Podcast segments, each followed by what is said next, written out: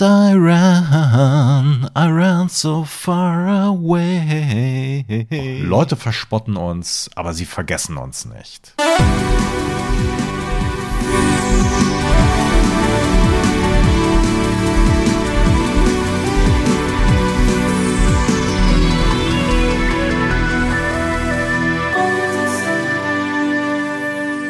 Voice of Summer, der 80er Podcast, ist zurück mit Folge Nummer 32. Und nachdem wir beim letzten Mal mit Synthwave in der Gegenwart gelandet waren, gehen wir heute wieder zurück mitten ins Epizentrum, in die 80er Jahre. Und zwar, um genau zu sein, in die erste Hälfte der 80er Jahre. Mein Name ist Eckhard Maronde und mein Kollege Alex Klug, der sonst an meiner Seite durch den Podcast führt, ist wieder im 80er Camp. Ihr wisst, er ist Kind der 90er und muss einige Sachen nachholen und er befindet sich gerade auf der Couch vor dem Video 2000 Gerät und sinniert über die alte Weisheit Dreams are my reality. Ihr wisst es genau, er guckt sich Laboom an und natürlich Laboom 2 mit Sophie Mosso. Es ist wunderbar. Wir sprechen heute aber ja, auch über wunderbare Sachen. Über große Hits der 80er. Wir sprechen über neue Wege der Popularität. Wir sprechen über irre Frisuren. Ah, herrlich. Und wir sprechen auch ein wenig über ein Revival der 80er. Das alles komprimiert in einer Folge, die sich ausschließlich einer Band widmet. Die Rede ist von A Flock of Seagulls aus Liverpool. Kennt ihr? Kennt ihr nicht? Ich bin mir sicher.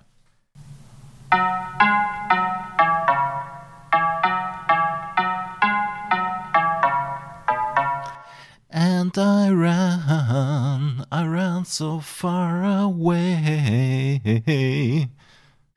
Ganz klar, dieser Song darf auf keinem guten 80er-Sampler fehlen. I ran so far away, so der Untertitel.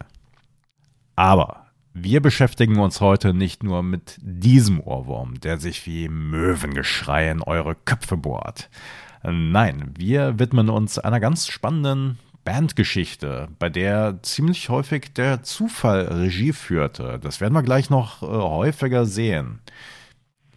Ich selbst bin über die Single Wishing auf A Flock of Seagulls gekommen, die erschien so Ende 82, Anfang 83 und mich hat dieser weite, verhallte Sound angesprochen, der auch so ein bisschen futuristisch war und futuristisch waren natürlich auch die Frisuren. Ähm, die habe ich zwar damals nicht selbst adaptiert und mittlerweile ist der Zug auch so ein bisschen abgefahren, aber ähm, ich kann mir bei Alex so ein bisschen vorstellen, dass da noch ein bisschen was geht. Ähm, wenn ich meine Plattensammlung anschaue, dann finden sich dort immerhin die ersten drei Alben als Vinyl natürlich. Einmal A Flock of Seagulls von 1982, dann A Listen von 1983 und Story of Young Heart von 1984. Ich sehe aber ein, dass das noch ein bisschen ausbaufähig ist, wenn es beispielsweise um Maxi-Singles geht. Wir reisen also gedanklich jetzt nach England, ins Headquarter so mancher Supersongs des Jahrzehnts. Liverpool, das war der River Mersey, das war schwere Industriearbeit, das waren in den Swinging 60s natürlich die Beatles und später dann auch Frankie Goes to Hollywood. Wir sind in Liverpool im Jahr 1979 und hier wohnten die Brüder Alistair und Michael Score, kurz Ali und Mike genannt. Und die gingen tagsüber einer anständigen Arbeit nach. Sie arbeiteten nämlich in einem Friseursalon. Abends ging es für die beiden aber nur um Musik, um ihre Band. Ali, der spielte Schlagzeug und Mike, der sang schrieb die Songs und spielte Keyboards. Und mit dabei war auch äh, Bassist Frank Maudsley. Den kannten die beiden aus dem Friseursalon, weil der da auch arbeitete. Naja, aber was fehlte, das war ein Gitarrist, weil irgendwie muss ja immer ein Gitarrist dabei sein. Aber die meisten Gitarristen, die da im Proberaum aufschlugen, die sagten so, naja, pf, was wollt ihr eigentlich? Warum braucht ihr einen Gitarristen? Ihr klingt doch großartig, so wie ihr seid. Und dann kam der wirklich blutjunge äh, Paul Reynolds dazu. Der war irgendwie gerade 17 und das war der Erste, der sagte, okay, ja, ich probiere einfach mal was aus. Es war also irgendwie das Experiment, das die Feder führte, als Paul begann, die Gitarrenseiten zu zupfen. Er kam mit ziemlich vielen Gitarreneffekten an. Äh, hauptsächlich ähm, spielte er mit Delay. Das ist so eine Art Echo, also wie man das so aus den Bergen kennt. Ne? Wenn man etwas ruft und das dann äh, ba, ba, ba, immer leiser, äh, ja, so nachechot. Und damit erschuf er Sounds, die man später eher mit äh, Sequencer nachstellen konnte. Aber die gab es zu der Zeit einfach noch gar nicht. Mike Score, der Sänger, sagte später mal, naja, unser Sound war irgendwas zwischen Pink Floyd und Punk Floyd. Insgesamt hatte die Band ein ziemliches Fable für Science Fiction, also der Sound, das Image, die Texte sollten Science Fiction sein, futuristisch. Andererseits waren die Songs aber auch immer Liebeslieder, also irgendwie futuristische Liebeslieder. Darauf kommen wir gleich nochmal zu sprechen. Und ähm, das ist ja auch so eine Sache aus den 80ern, beziehungsweise in den 80ern, dass halt ja immer neue Sounds generiert wurden, dass sehr viel experimentiert wurde und niemand eigentlich so genau wusste, in welche Richtung das gehen würde. Also niemand verstand, was Flock of Seagulls eigentlich wollten, aber am Ende hörte es sich einfach großartig an. Zu ihrer Zeit in Liverpool probte die Band in einer Art vergessenem viktorianischen Salon über dem Zimmer, das Mike Score angemietet hatte. Und äh, dieser Salon, der war nur über eine schmale Treppe zu erreichen, wo die Bandmitglieder dann die ganzen Instrumente hochpuckeln mussten. Und dort proben die dann zwischen 8, 9 Uhr am Abend und, naja, 3, 4 Uhr in der Nacht. Und danach fielen die Bandmitglieder in Schlaf und um 8 Uhr ging es wieder auf die Arbeit. Und das war, wie wir ja gerade eben gehört hatten, dieser Friseursalon, der unten im Haus lag. Spannend ist auch die Benennung der Band. Eigentlich wollten sich die vier Level 7 nennen. Äh, ihr ahnt es schon, ne? aber dann kam Level 42 mit ihrem ersten Album raus und naja, sie brauchten einfach einen neuen Namen.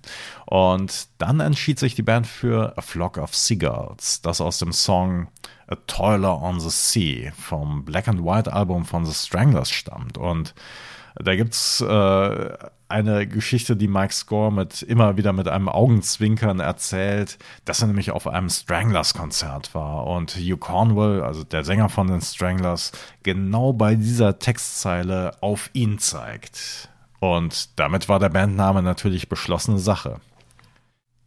Wenn man der Geschichte also glauben mag, dann spielte hier der Zufall eine ziemlich große Rolle und der Zufall spielte auf jeden Fall eine große Rolle beim ersten großen Erfolg der Band. Das war nämlich die dritte Single, die sie 1982 veröffentlichten. Und das war natürlich Iran, Iran So Far Away, was ich gerade eben so dilettantisch äh, angespielt habe auf meinem Handy. Und die Single, die wurde wirklich ein riesengroßer Erfolg. In den USA, aber auch in den Top Tens rund um den Globus. Und das lag an einer Sache, naja, die war ziemlich neu zu der Zeit. Wenn wir einfach mal auf die Zeit zurückblicken, dann war es ja so, wenn man Erfolg haben wollte, dann musste man entweder im Radio gespielt werden oder man musste live spielen oder man war in, in Großbritannien dann in der ähm, Live-Sendung Top of the Pops, beziehungsweise es war nicht immer live, sondern auch Playback. Da musste man auftauchen. Aber es gab ein neues Format. Es gab einen neuen Sender aus den USA und, und der rief naja, eines Tages bei der Plattenfirma von A Flock of Seagulls an.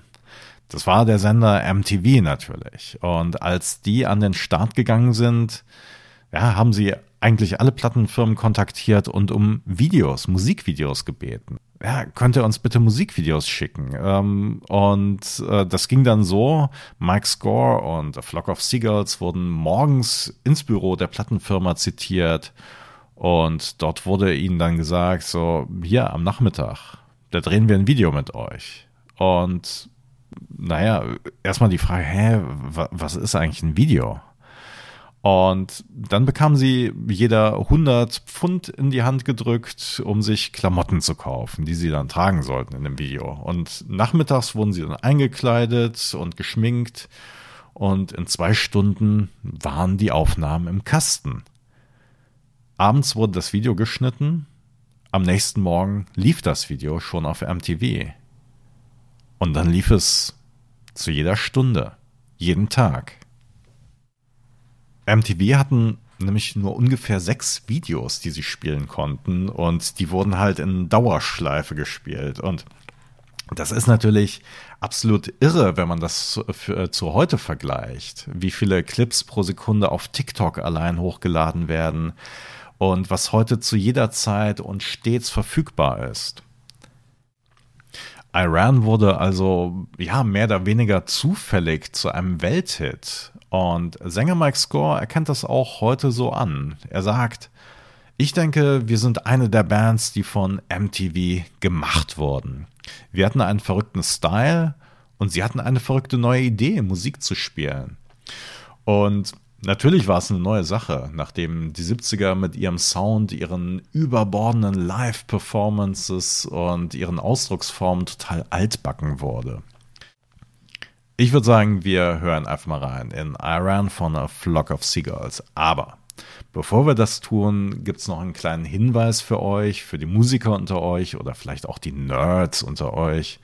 Und zwar gibt es auf YouTube ein Video äh, von äh, den Originalmusikern, wo sie erklären, wie Iran richtig gespielt wird, nämlich in 146 BPM, Beats per Minute, also die Geschwindigkeit.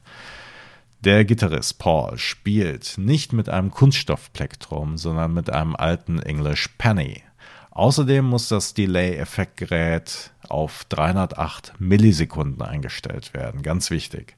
Das Schlagzeug war eine Mischung aus einem Drumset von Yamaha und Ludwig, kombiniert mit den brandaktuellen elektronischen ja, Simmons Drums. Das war, falls ihr die vor Augen habt, das waren diese wabenförmigen, äh, ja, flachen Drums. Sänger Mike Score wiederum verwendete für die Synthi-Sounds einen Korg MS-10, also einen relativ einfachen analogen Synthesizer, der nur monophon war, also immer nur eine Melodie spielen konnte, der aber bekannt war eigentlich für seinen tollen Synthesizer-Bass-Sound. Und er hatte noch einen Korg Delta, der wirklich legendäre Streicher-Sounds, also ne, Geigen und so weiter, produzieren konnte. Wir hören einfach mal rein und wenn ihr euch das MTV-Video stattdessen anschaut oder vielleicht zusätzlich, dann werdet ihr noch einige Gemeinsamkeiten entdecken. New Romantic war noch allgegenwärtig und wenn ihr euch so ein bisschen mit dem Schminken an äh, das Fade to Grey Video von Visage erinnert fühlt, dann ist das gewiss kein Zufall. Das waren A Flock of Seagulls mit ihrem größten Hit I Ran. Ich rannte. Und noch ein paar Worte zum Text des Songs. Und hier war es wieder so ein bisschen Kommissar Zufall, der der Band ja in die Karten spielte, beziehungsweise ihr letzten Endes auch zum Erfolg verhalf. Denn die Lyrics wurden inspiriert von einem Poster, das im Büro der Plattenfirma hing. Und die Bandmitglieder haben das Poster dann gesehen und darauf zu sehen war ein Typ und ein Mädchen, die wegrannten. Wegrannten vor einer fliegenden Untertasse, also Alien Invasion und die Menschen laufen weg. Später am Abend waren die Bandmitglieder von The Flock of Seagulls dann auf einem anderen Konzert und dort wurde dann ein Song gespielt, der ja, der hieß I Ran. Und dann begann das Kopfkino und die einzelnen Teile fügten sich zusammen. Das Poster, der Titel und dann die eigenen musikalischen Ideen. Ein anderer Song auf dem Debütalbum ist Space Age Love Song. Und hier haben wir wieder diese Verbindung zwischen Science Fiction, also Space Age und Liebe. Love Song. Und äh, Mike Score erinnert sich, wie er den Song komponiert hat. Er hatte nämlich so ein kleines Casio-Keyboard und da halt die Melodie drauf gespielt und das Ganze mit einem Vierspur-Rekorder, Kassettenrekorder aufgenommen. Das war damals so der Standard. Heute hat jeder natürlich irgendwie einen Computer oder kann das Ganze mit dem Handy aufnehmen. Und naja, Drums konnte er nur so mit dem Mund nachmachen, also bum, tsch, bum, tsch. Weil ein Drumcomputer kostete damals richtig Asche. Und am nächsten Morgen hatte er das seinem Bruder Ali dann vorgespielt und Ali sagte dann einfach nur, das, das ist, ist Müll. Müll. Abends aber, naja, probte die Band den Song auch wieder ein und arbeitete ihn weiter aus. Und ich würde sagen, wir hören jetzt einfach mal rein, wie etwas klingt, das anfangs angeblich nur Müll war und dann zu einem der markantesten Songs der Band wurde. Also auch hier wieder ziemlich viel Zufall mit im Spiel, beziehungsweise auch so ein bisschen Überzeugung natürlich. Wir hören rein. Space Age Love Song von The Flock of Seagulls.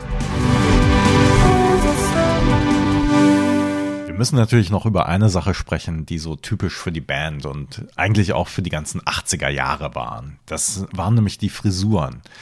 Und ähm, hier wirklich am kriminellsten kann man sagen, Sänger Mike Score, der ja so eine ausgefallene Batman-Frisur hatte.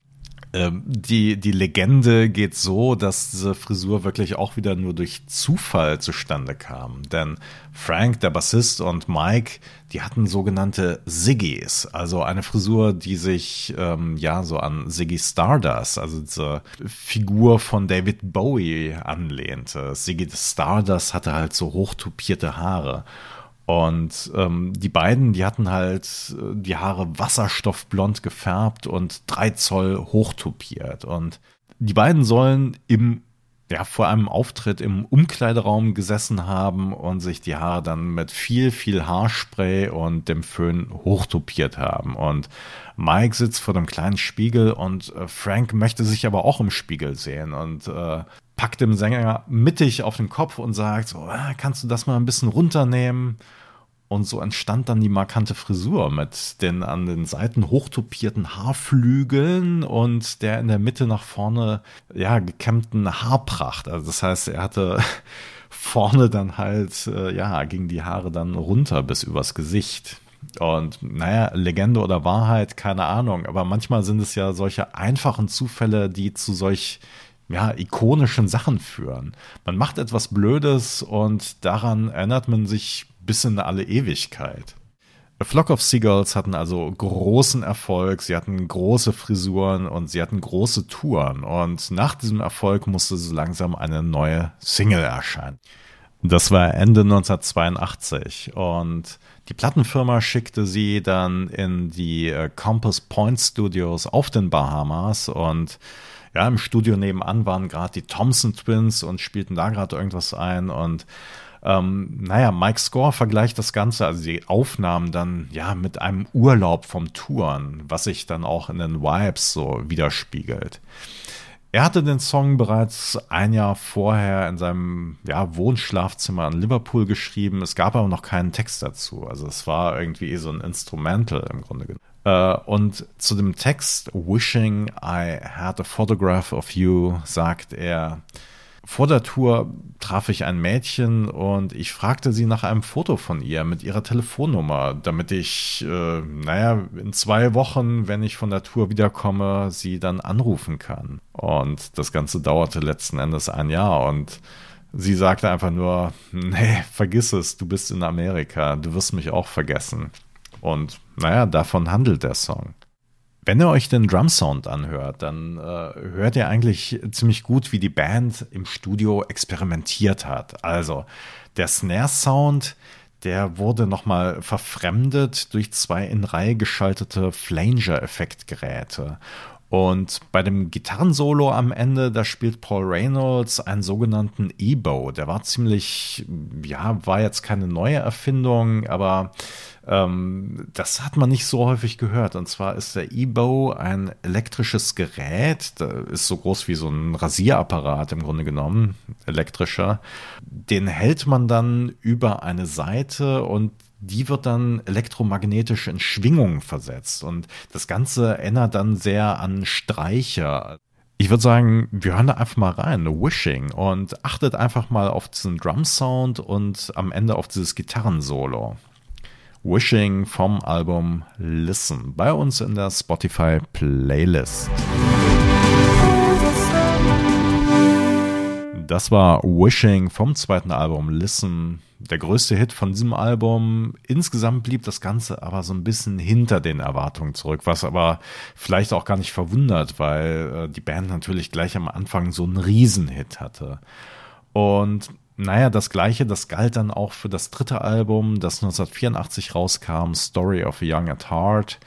Und ähm, da ist nochmal eine wirklich schöne Single drauf, äh, die wir auch nochmal in die Spotify-Playlist reinpacken jetzt. Und zwar The More You Live, The More You Love oder wie es Bassist Frank Maudsley im breitesten Liverpool-Dialekt sagt. The More You Live, The More You Love. Wir hören mal rein. More You Live, The More You Love von 1984. Und das ist schon so eine Zeit, wo es ja mit der Band so ein bisschen, beziehungsweise wo es mit dem Erfolg so ein bisschen abwärts ging. Aber auch mit der Band, weil Gitarrist Paul Reynolds, für ihn wurde das alles zu viel. Er hatte einen Zusammenbruch. Er stieg aus und das mit gerade mal 21 Jahren ähm, die Band, die hatte eine unglaublich intensive, unglaublich erfolgreiche und vor allen Dingen auch zehrende Zeit hinter sich. Mit drei Alben, mit Singles, mit Aufnahmen, mit endlosen Touren rund um den gesamten Erdball. Und das war einfach zu viel für ihn. Vor allem, weil die Band nicht jahrelang für ihren Erfolg kämpfen musste, vielleicht. Sondern, naja, weil der Erfolg sehr schnell, vielleicht einfach auch zu schnell kam.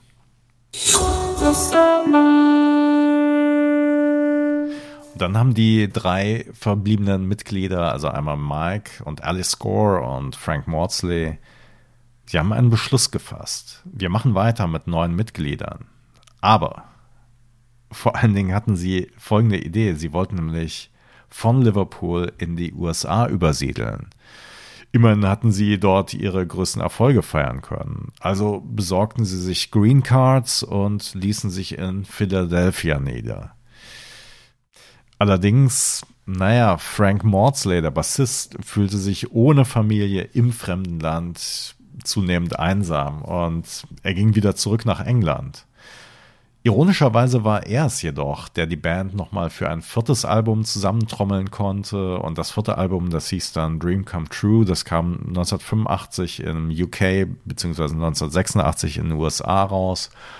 Und wir hören uns einfach nochmal einen Song davon an.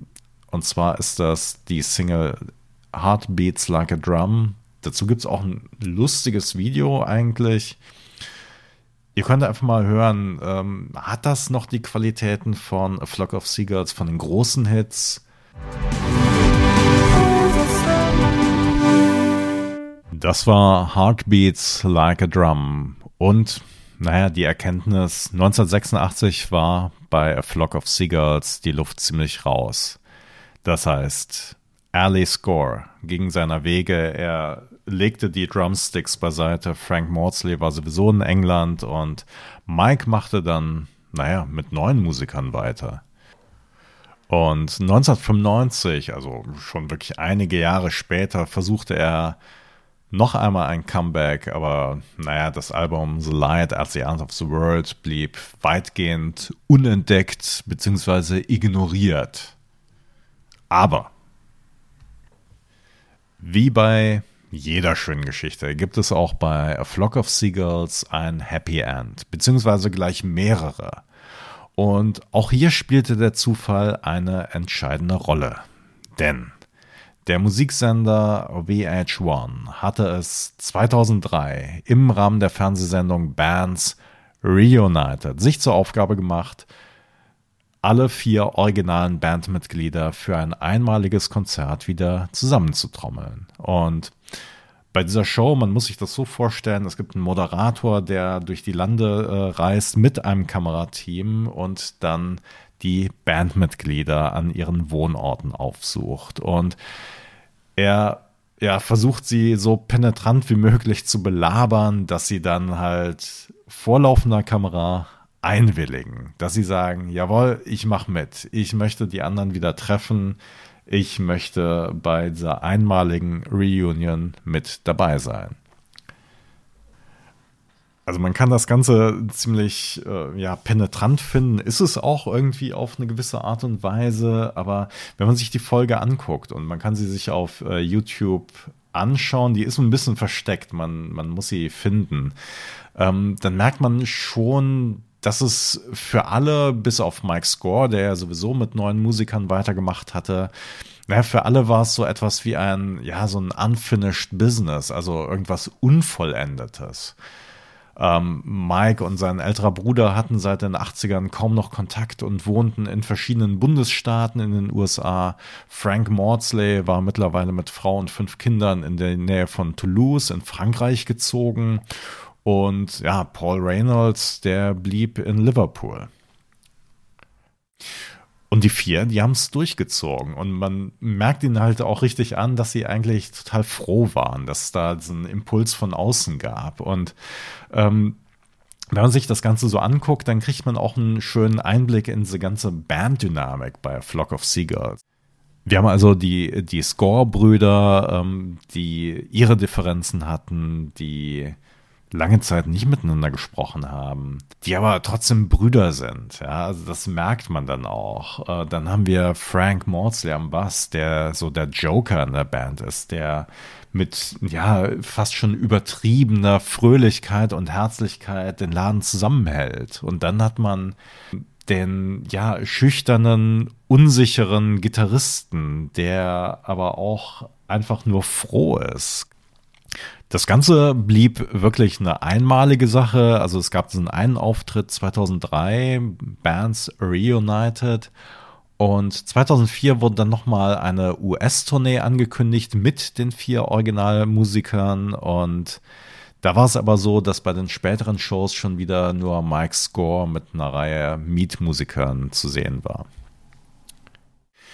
Und er macht mit dieser neuen Besetzung halt bis heute live weiter, aber 2018 da sind nochmal alle vier Originalmusiker zusammengekommen und haben sich zusammengerauft, um ihre größten Hits zusammen mit dem Prager Sinfonieorchester neu einzuspielen. Das Ganze hieß dann Ascension und letztes Jahr, 2021, folgte nochmal ein neues Album nach dem gleichen Muster. Band spielt zusammen mit dem Sinfonieorchester und das Ganze hieß dann String Theory. Und das ist doch auch eine wirklich schöne Sache. Die Band hat sich noch einmal zusammengerauft und agiert auf einem wirklich, naja, gesunden Level. Ohne ausgedehnte Touren, aber auch ohne wirklich neues Album, die dann sowieso irgendwie niemanden so richtig zufriedenstellen. Denn das ist ja wirklich auch so eine weit verbreitete Furcht. Comeback-Alben, die eigentlich mehr kaputt machen als Neues geben und die im besten Fall, naja, so ganz okay bis eigentlich auch egal sind. Steile These, steile These. Wir haben also insgesamt bei A Flock of Seagulls eine Karriere, die ja zu einem guten Teil oder beziehungsweise immer mal wieder vom Zufall mitgeformt wurde. Aber was bleibt denn? Es bleibt die Musik natürlich und es bleibt ja, es bleiben die Frisuren, auch wenn mittlerweile Mike Score eine Glatze trägt. Iran, die größte Hitsingle der Band, die tauchte später noch einmal bei Grand Theft Auto Vice City auf. Ähm, wir erinnern uns, in der letzten Folge hatten wir unseren Gast Sven Lattemann, der erzählte, dass er stundenlang dieses eine Computerspiel gespielt hat, nur um die Musik zu hören. Der Song, der tauchte aber auch in Computerspielen wie Guitar Hero und Rock Band auf. Und er wurde gecovert von Tori Amos zum Beispiel. Wunderbare Version.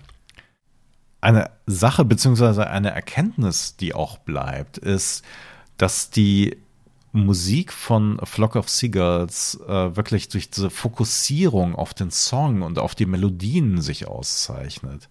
Und dahinter steht wirklich eine schnöde Erkenntnis, die Mike Score ja wie folgt zusammenfasst. Er sagte, wir waren nicht wirklich gut auf unseren Instrumenten, also konnten wir keine raffinierten Sachen spielen und mussten uns auf das fokussieren, was den Song wirklich ausmacht. Und das wiederum haben die vier Musiker wirklich gut hinbekommen. Selbst wenn man sagen muss, äh, dass ein Alice Score am Schlagzeug, äh, es rumpelt schon ab und zu mal, aber seine Ideen, die haben dann auch wieder irgendwas. Und das ist halt die Sache. Ja, es ging immer mehr um die Songs und nicht um die Musiker. Und egal, ob man beispielsweise die Frisuren lächerlich findet, Mike Score bringt das schön auf einen Nenner. Er sagt, People skid us, but they don't forget us. Also Leute verspotten uns, aber sie vergessen uns nicht.